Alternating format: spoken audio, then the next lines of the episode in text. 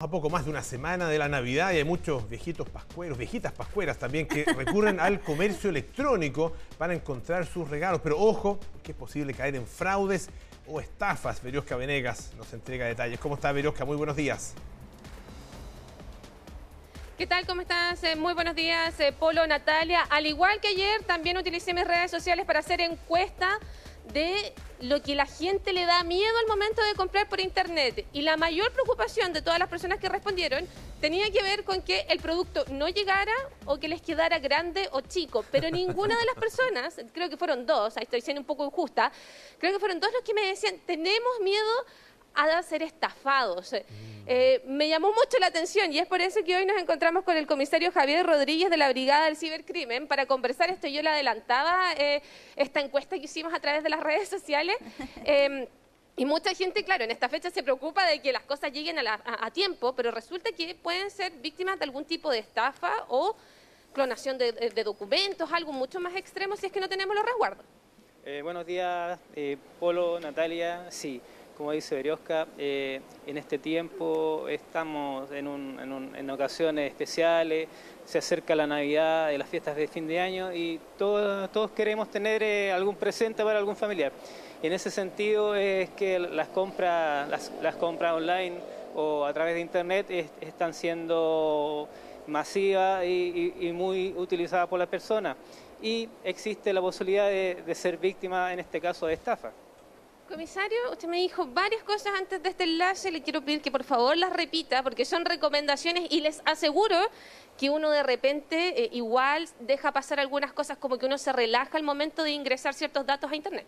Bueno, como, decíamos delante eh, en una conversación que tuvimos, eh, eh, es, necesario primero saber si estamos en, el sitio real de la empresa o, que, que, en la que queremos realizar la compra. Tenemos que verificar si efectivamente es el sitio correcto. A través de la, de la URL de navegación, ver si tiene los certificados de seguridad y, siempre evitar utilizar buscadores para encontrar estos sitios porque muchas, muchas veces se crean sitios fraudulentos que son, pueden cambiar en un símbolo, una letra dentro de la escritura y en este caso los defraudadores le pagan, al, por ejemplo, a Google para que este sitio aparezca dentro de las primeras búsquedas y cuando las personas, valga la redundancia, lo buscan en Internet, aparece dentro de las primeras opciones, lo, lo cliquean y acceden a un sitio fraudulento y son estafados.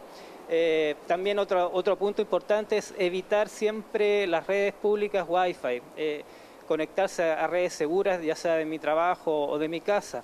Eh, dispositivos que siempre utilizo, evitar siempre los cibercafés y, algunas otras técnicas más que, podemos ir comentando para, poder evitar ser estafados. Comisario, hace unos días atrás, de hecho nuestro compañero Francisco Franulich lo estaba relatando hace unos días en unas notas, Salieron unos sitios web que son casi idénticos, cambiaban en algunos detalles a las páginas oficiales de ciertas marcas. Usted me decía, evitar ingresar por Google. Debo decir que eh, yo lo hago, yo lo hago, pero desde hoy día ya no lo hago más porque el comisario me dijo, ojo, hay eh, ingresar directamente en el sitio. Pero ¿qué tenemos que fijarnos en el sitio? Hay un candadito arriba que, es bien importante eh, que tengamos ojo, ¿no? Sí, correcto. en, la barra de navegación donde uno escribe la página, eh, al escribir la página eh, y a ingresar, se va a, va a aparecer un, o no va a aparecer un candadito. Ese candadito es el, certificado de seguridad que nos acredita que la página es una página segura. Comisario, y lo otro que hablábamos, ¿qué pasa, por ejemplo, con las redes sociales, Facebook, Facebook digo, Instagram, eh, que tienen un sector de marketplace que, que uno puede confiar en estos días, pero a lo mejor ahí no, no, hay tanto cuidado. ¿En qué tenemos que fijarnos? Bueno, este, este tipo de, transacciones este, siempre va enfocado a, personas que, o personas o pymes que no son grandes empresas, que no tienen acceso a crear un sitio web gigante o no tienen la capacidad para, hacer eh, venta de gran magnitud. Entonces, en ese, en ese caso, eh, recomendamos que que si, si, buscamos algún producto para comprar eh, en, este, en este tipo de sitio, tratar de acordar la entrega del producto persona a persona eh, para evitar eh, hacer una, transferencia y, recibir un producto que a lo mejor nunca, nunca lo tendremos en la mano y seremos estafados.